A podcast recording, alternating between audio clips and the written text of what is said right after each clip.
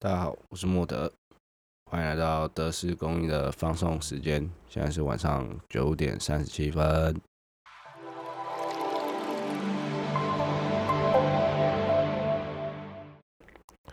全新的开头，啊，这个开头，因为我看了《听我的电波》日本的一个动漫，昨天晚上，我现在才看到第三集开头。这本这个动画是在讲，嗯，我哥直接在旁边给我吹头发。这动画是在讲说，一个女的被一个男的甩了，然后甩了之后，她再去一个居酒屋，然后喝酒，遇到一个广播业的业主，然后那业主觉得她很有才华，就聘请她去。在他喝醉的时候讲了他上广播，然后讲了他的故事，然后就是引起热烈回响，然后之后就开始他的广播人生。因为我看到第三集，所以基本上也没有什么特别心得，但就是顺顺看，很适合配饭看。对，女主角蛮可爱的，对，可爱的女孩子。然后发现他们都说都是用他们主持的时候都用放松时间，所以我打算就直接干来用。希望这可以成为我 podcast 的超战士略决。哦，然后我里面学到一一个东西，就是第一集有讲到说，在他们的广播业里面有规则，三秒规则，只要三秒钟的空白就是放送事故。然后我一看，我就马上就想到我录的 EP 零，根本就车祸，连环车祸的现场，不断的事故。但嗯，好吧，就这样。嗯，那看一下，我写了个东西。事故，事故，事故，事故。今天早上就是台风天，这礼拜就是台风。右边经过了一个台风，听说左下角还会来一个。那那个台风就是会让没有直接扑袭本岛，但是就是会让这一拜都是雨天，觉得烦。幸好今天早上出门的时候还没有下，只是今天早上下，今天下午下班回家的时候就赶冲回家，因为那时候还快下雨，快下雨还没下，但是骑到后半的时候雨还是暴大。然后我上班的地方又是在内湖，内湖，然后接只想睡到那边都会塞爆，超痛苦的。幸好今天就是下班的时候用冲的，所以就没有特别到那种塞爆的状态。有一次我在一个巷子里面，然后平常的巷子大概骑三分钟，然后那一个那一天在那个巷子待了十五分钟，就跟我朋友聊天，聊了二十几分钟，嗯。但骑车还是尽量不要听歌或者是打电话，但因为塞车嘛，嗯，我就这种懒人。突然想到，就是讲一下自己的事情，就是如果大家偶尔听到背景有个“咕咕咕咕”的声音，那是我跟我哥一起养的乌龟。那那乌龟有一个小小的故事可以跟大家分享，就是当初那个乌龟是我买的，我哥把那个乌龟买回来之后。那只乌龟就小小只的，我更不知道它什么品种。然后那个乌龟就是它的掌有缺一角，就是缺一个手指之类的。然后就是反正那乌龟有一个残缺这样子。然后我哥就很不爽说：“看那个店卖我一只瑕瑕疵品。”然后我就说：“那那那那是生命。”然后我哥就很坚持的要把它就是拿去。送回去，但我一，但我知道，就是如果送回去，那个店家就是可能就是不会照顾那只乌龟，就可能会放生，然后放生就是放死嘛，然后我就觉得不能这样，然后我说不行啊，不能放，然后我哥就很坚持，我哥就这种几百人，然后他很坚持之后，他说啊，啊不然你跟我买，然后我就说，哦好啊，不然多少？他说哦，这是这个时候我那时候买的时候是五百块，那不然你给五百块，我们就继续养它，然后我就付他五百块。然后呢，我记得那时候是我高中的时候，然后养到现在出社会这么多年，那只乌龟还在，然后变超大只。然后那只乌龟小时候的名字叫做杰尼龟，然后本来想说就是依照它时间进化，然后叫要叫它水箭龟，但是就就一直杰尼龟到现在，嗯。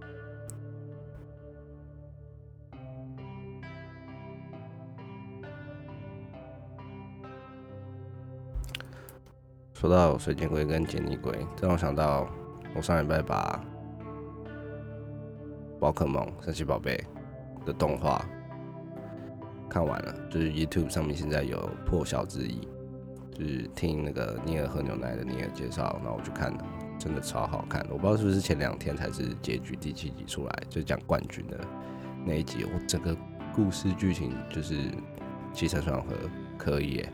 就有让我想到，就是最开始御三家，就小时候看御三家皮卡丘、小火龙、妙蛙种子、杰尼龟的那时候，就是很好看，而且最后一个转场直接转到喷火龙的原超热血。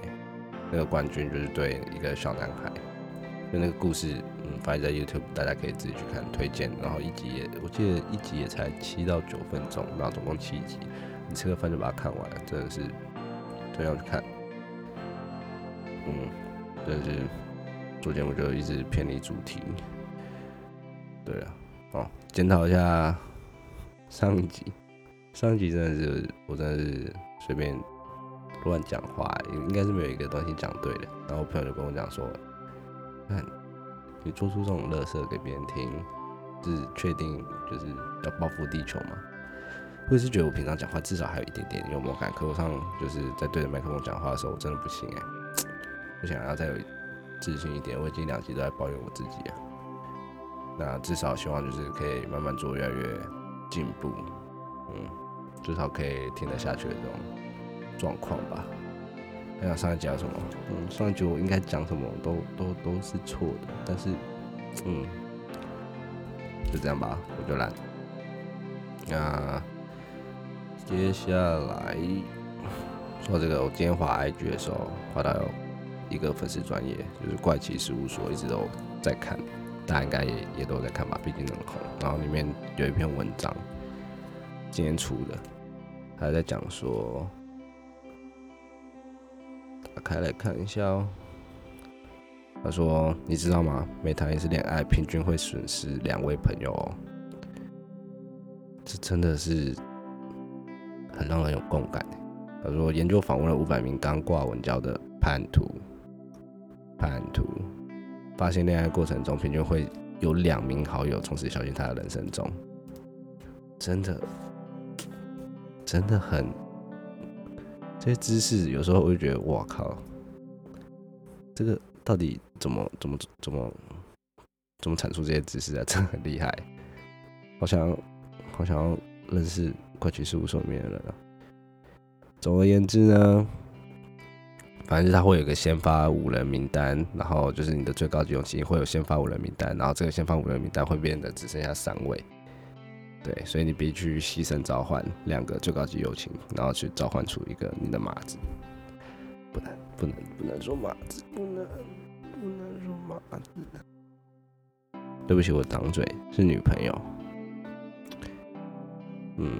对，是女朋友，你的女朋友，不好意思，从小被灌输了一些不该有的观念。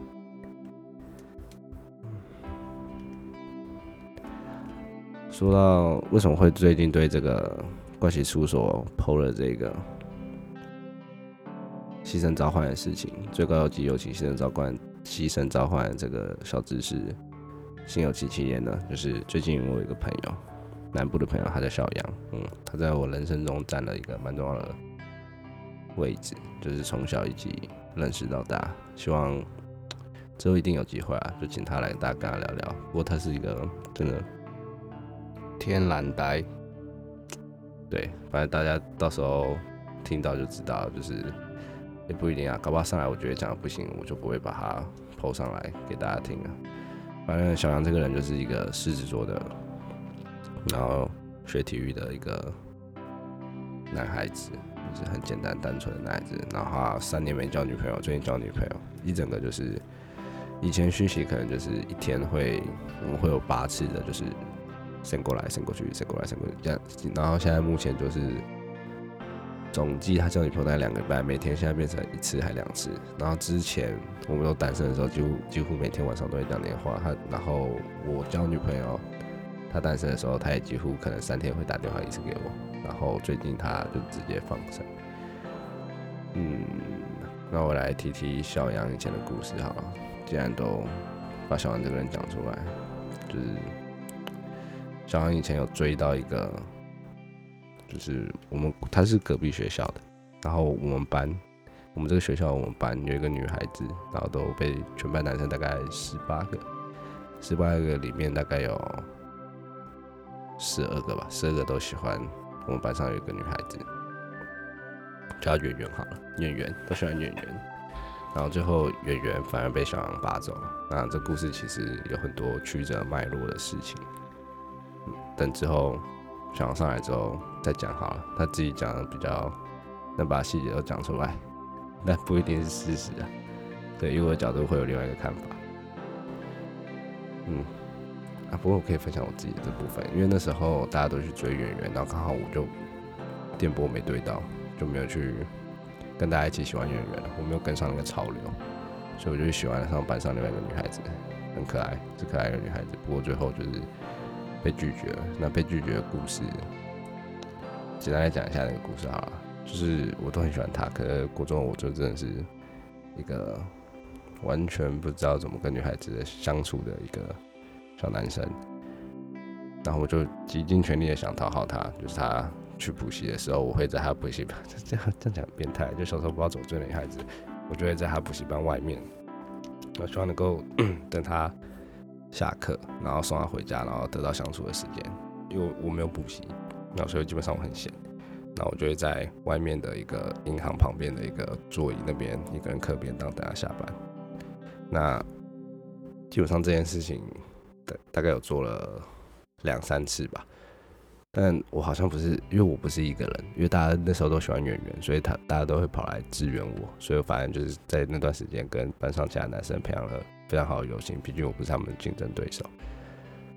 然后反正就是这样反复的，有点让女孩子不舒服的追求方法，这样子持续下去之后，那有一天，然后我就跟他告白，然后我准备好了气球，买了气球，那时候那个会飞的那种气球。够灌灌氢气的那种气球很贵，就对国中我来说很贵。然后买了之后，我就要带去他家楼下，然后跟他告白，送他气球。我也不知道小时候没有好好看看恋爱漫画，学个几招。然后我刚刚告白的时候，然后出门的时候，即时通就叮咚的讯息，他说我班上一个高富帅的男同学密我，他说哦，你要去跟某某某告白。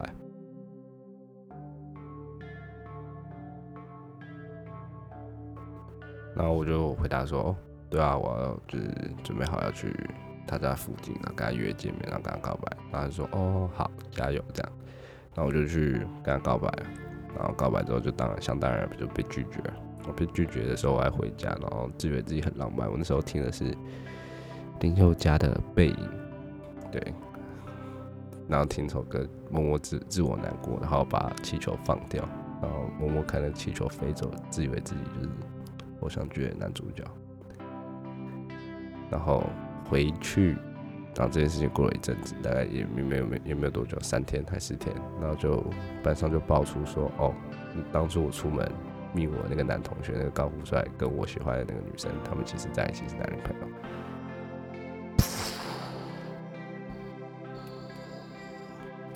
那真的是，嗯，感觉很糟糕。不过之后。小学，是小学、国中时候的爱情嘛，对对？仰慕啊，心慕。但我记得隔没多久就跟，就是报复性、报复性跟班上另外一个女孩子在一起了。然后是在生科课的时候，然后我们都在锯那个木头的时候，然后我就跟他讲说，嗯，就是要不要试试看，就是谈个恋爱，我们一起尝试看看谈恋爱这样，嗯。但但不是把别人当代替品啊，但就是你知道小时候的那种爱情转移很快，就是我我我对他也是有爱慕之情，然后我们就相处，然后相处有一直到一个时间，我记得在一起应该有一两个学期吧，然后之后他就要去澳洲读书，然后我们就分手。国中的时候，那国中恋爱基本上也不能太算恋爱了，就只是小小的情书故事。嗯，这就是我国中的恋爱学分，对，小小的恋爱故事这样。那到底为什么讲这个？哦，对，那必须要讲到最近我在读一个一本书，叫《伤风败俗文化史》，是一个很有趣的故事书。那里面有讲到一个，我觉得是今天切入主题前的一个乐乐身。里面有主题是讲到一个，哦，我现在介绍一下这本书哈。这本书基本上就在讲一些改变人类文明的一些习惯。嗯，就是作者认为人类文明可以突飞猛进的原因，是因为酒精、性爱跟迷幻药。嗯，我看到这边就买，因为当初就是去逛中山成品的时候，跟我女友在逛街，然后女友就那时候我在看一些，就是想说做 podcast 可以拿来做一些素材的书，那时候在看一些奇幻书，然后他就冲过来说：“不好意思，说靠，我跟你讲，这本很屌，你看，你看这一本。”然后我就知道他分明是自己想看，然后我就翻一下，我就看这本真的很屌，然后之后他就嗯，我又被他这样子诱拐买了这本书。然后他就说：“我看完要借给他，嗯，他应该要等很久。然后我觉得这本书很有趣，有很多事情可以分享。我光读了二十页，我就可以拿出来跟大家分享。里面哦，对，提到刚刚讲说那个乐神的小故事，里面有一个叫做《醉猴子假说》，超酷的。他说，因为我们以前就是猴子演变过来的嘛。”基本上应该是这样理解没错啦。如果没有什么异世界的、奇幻的、其他的更酷的一些说法的话，基本上照逻辑理性一点来说，就是猴子演变成我们人类。然后他就说，那些基因为什么流传下来？就是酒精为什么很重要？因为这些猴子喝完酒之后就去打炮，然后就会疯狂打炮，然后常喝酒那些疯狂打炮的猴子，猴子。就会剩下更多的小猴子，所以多数的人越多数嘛，然后在一些被瘫痪的过程中，那些多数因为酒精打泡出来的猴子，就算一直被一直被筛减，它还是会留下来。然后，对，然后他们就继续喝酒打泡，继续喝酒打泡，然后一直延伸下来，这就是所谓的最后的假说。我不知道，我不知道我有没有看出来，但就我的理解是这样。嗯。好，那就是一个急转直弯切入今天的正式的主题——猴爪这个寓言故事。而且我刚刚讲这些故事的时候都不嗨，因为就是我哥在旁边，突然一整个羞耻感暴增，搞得很羞耻。不行，我还是要坚持的继续做自己。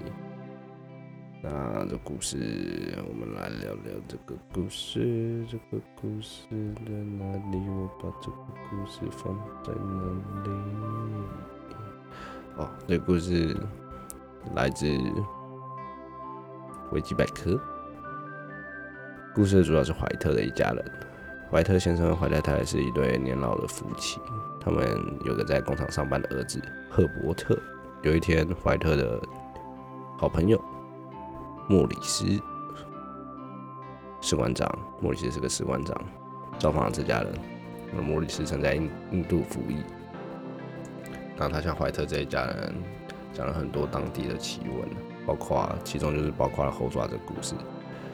根据莫里斯所言，有位老的法师向这个猴爪施展了法术，使他能够实现三个不同的愿望。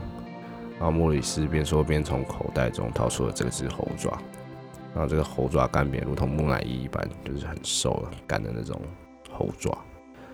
然后莫里说他自己已经许了三个愿望，这些愿望最后都实现了。然后他讲这些的时候，表情都十分的认真。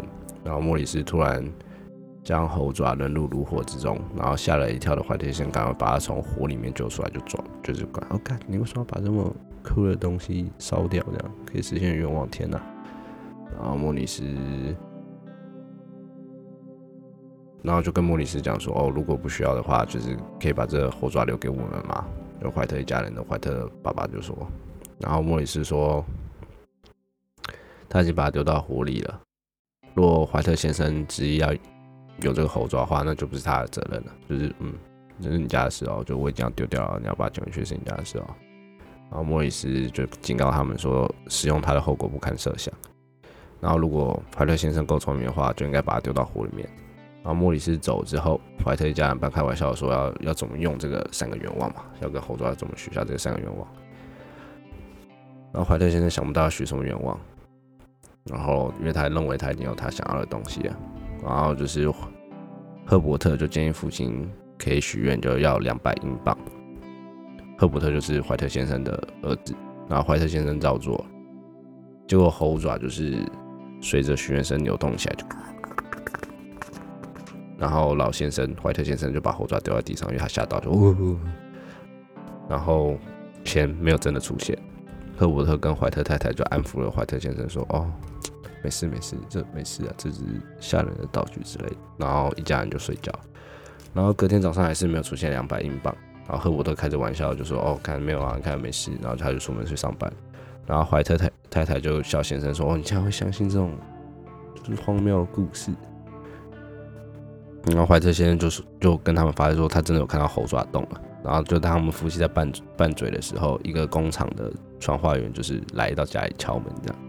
然后传话员神情僵硬的告诉老夫妻说，赫伯特被卷入工厂，然后因为机器的事件，然后死掉了这样。然后工厂也准备好了赔偿金。然后当传话员说出两百英镑这个数字的时候，怀特太太就是惨叫，说啊天哪，起鸡皮疙瘩这样，天哪，讲这故事也会起鸡皮疙瘩这样。然后三天后，老夫妻就埋葬了他们唯一的儿子，然后他们悲痛欲绝，过着他们索然无味的生活。过了一个礼拜，半夜里面，怀特太太突然想到可以向猴子许愿，让赫伯特死而复生。然后他激动就说：“我我们可以用这个东西让我们儿子复活啊！”然后怀特先生就就不太情愿，因为他已经预料到他儿子是会怎样的回来。然后怀特太太就很坚持，然后怀特现在还是许下了愿望，然后猴爪掉到地上，然后一样扭动了掉在地上，然后两个夫妻就在黑暗中等待结果。然后过了一会儿，过了一阵子，大门口传出了敲门声，怀特太太兴奋地冲向门来，然后但是他先生就抓住他的手，很害怕，然后他就说千万不要放他进来，然后妈那个怀特太太就。怒斥他先生说：“你竟然会害怕你自己的儿子？”然后他就挣开他先生的束缚，然后冲到大门口，然后一边呼唤他儿子的名字：“赫伯特，赫伯特，就我亲爱的宝贝。”这样。然后与此同时，怀特先生赶快在地板上找猴爪。然后怀特太太打开门锁的那一刻，怀特先生就向他儿子许下了第三个愿望。然后敲门声顿时就消失了。然后随着大门敞开，怀特太太发出了。悲切且失望的哀嚎，门外空无一人。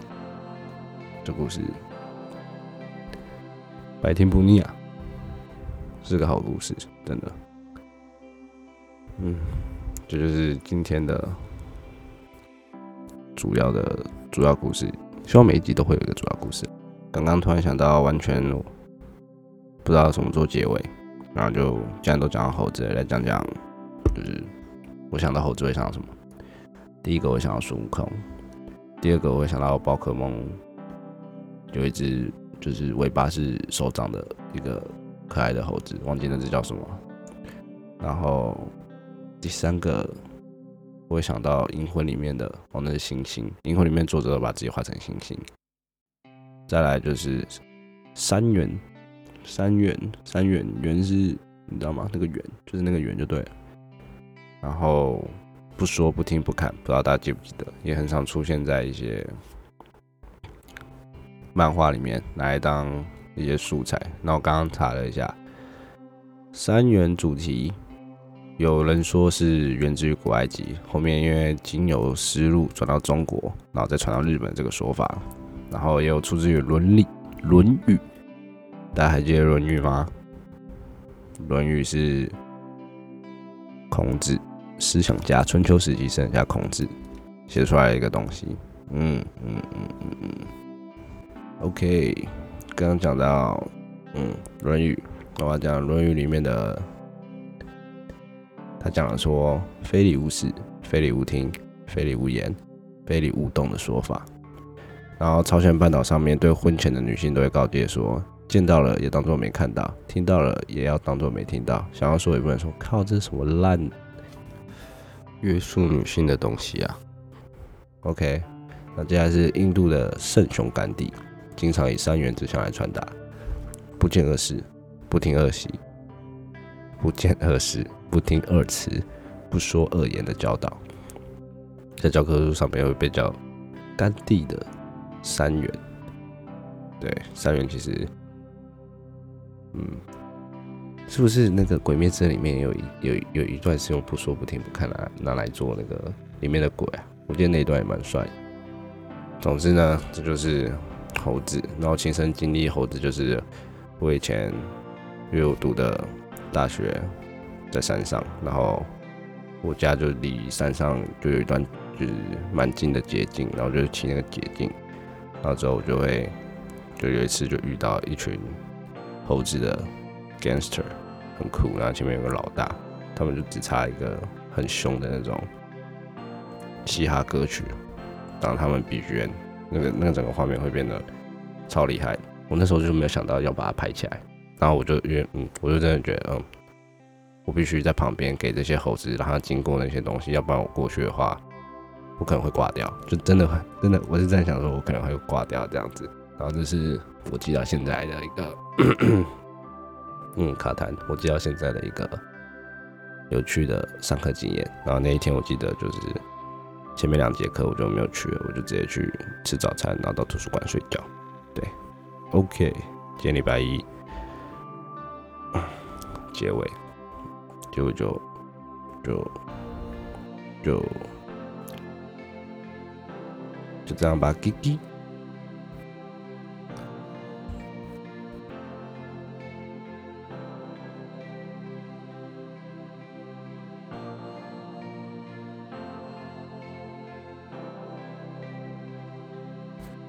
上一集我连口级都可以讲的口吃，我要疯了！